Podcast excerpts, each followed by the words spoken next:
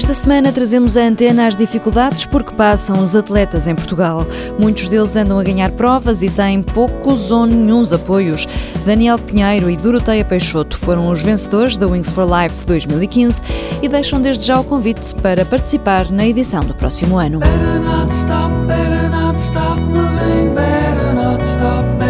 not stop moving, better not stop, better not stop moving, better not stop, better not stop moving. A corrida é só em maio do ano que vem, mas falamos-lhe já dela como sugestão de prenda de Natal.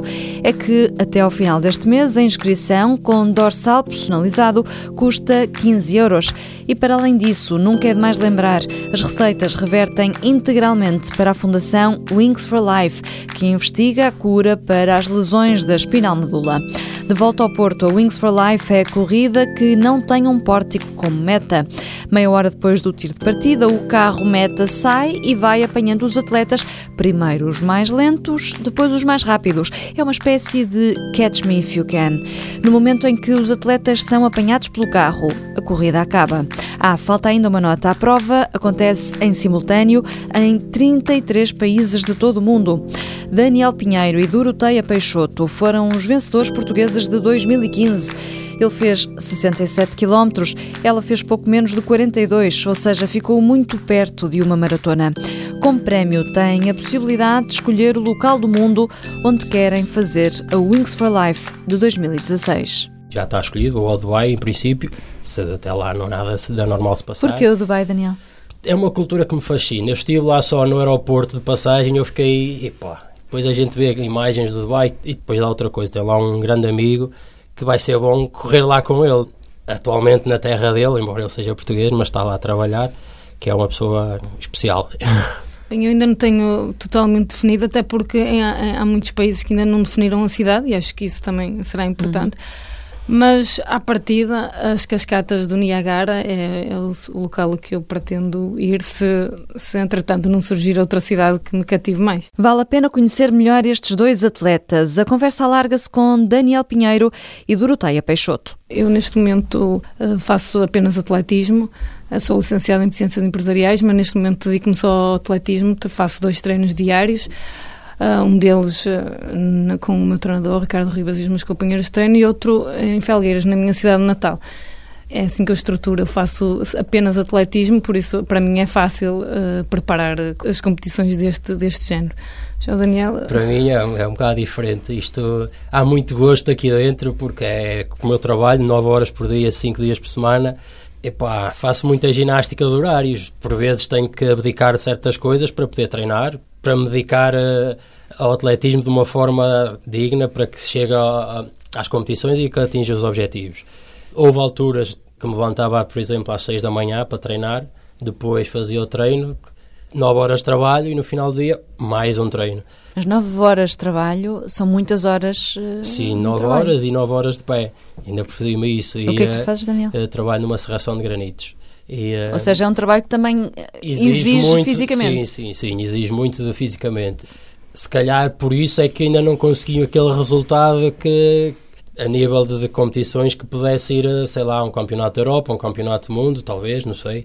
A Doroteia tem essa experiência que eu não tenho, já ter representado Portugal em várias competições, sabe perfeitamente que, que o descanso também é fundamental para se atingir os objetivos. Por vezes o melhor treino é o descanso. Sim, faz Sim. muita diferença isto? Faz, faz muita diferença, mas lá está, eu uh, concordo com o que o Daniel disse, até porque eu já o conheço há muitos anos.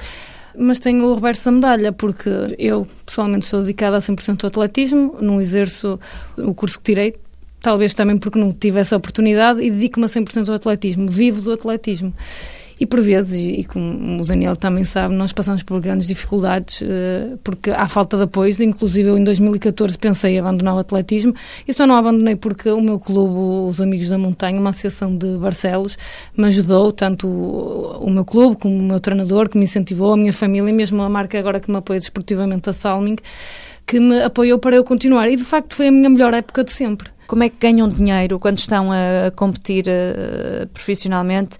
Estavas a dizer, eu vi, agora vivo disto, mas como é que se vive disto? Como é que isso é pago? Vive-se com o apoio dos clubes, no, no meu caso, os Amigos da Montanha, e competir as provas que nós fazemos uh, populares que fazemos uh, aos fins de semana e é esse o nosso sustento mas para através competir dos prémios exatamente, exatamente através dos prémios, prémios não é? mas competir uh, todos os fins de semana é super claro, desgastante isso, isso é quase... e por vezes nós não atingimos os melhores resultados por isso mesmo porque nós temos que competir muito para nos sustentarmos a fazer uma coisa que gostamos mas claro que fica muito mais difícil para quem trabalha nove horas diárias o facto de vocês terem essas dificuldades, num caso, quando são muitas provas aos fins de semana, aquilo que estavas a dizer, num outro caso, quando sobra pouco tempo para treinar à custa do trabalho, obriga-vos também a ter muitos cuidados ao nível da nutrição e, eh, e, do resto das áreas da vossa vida?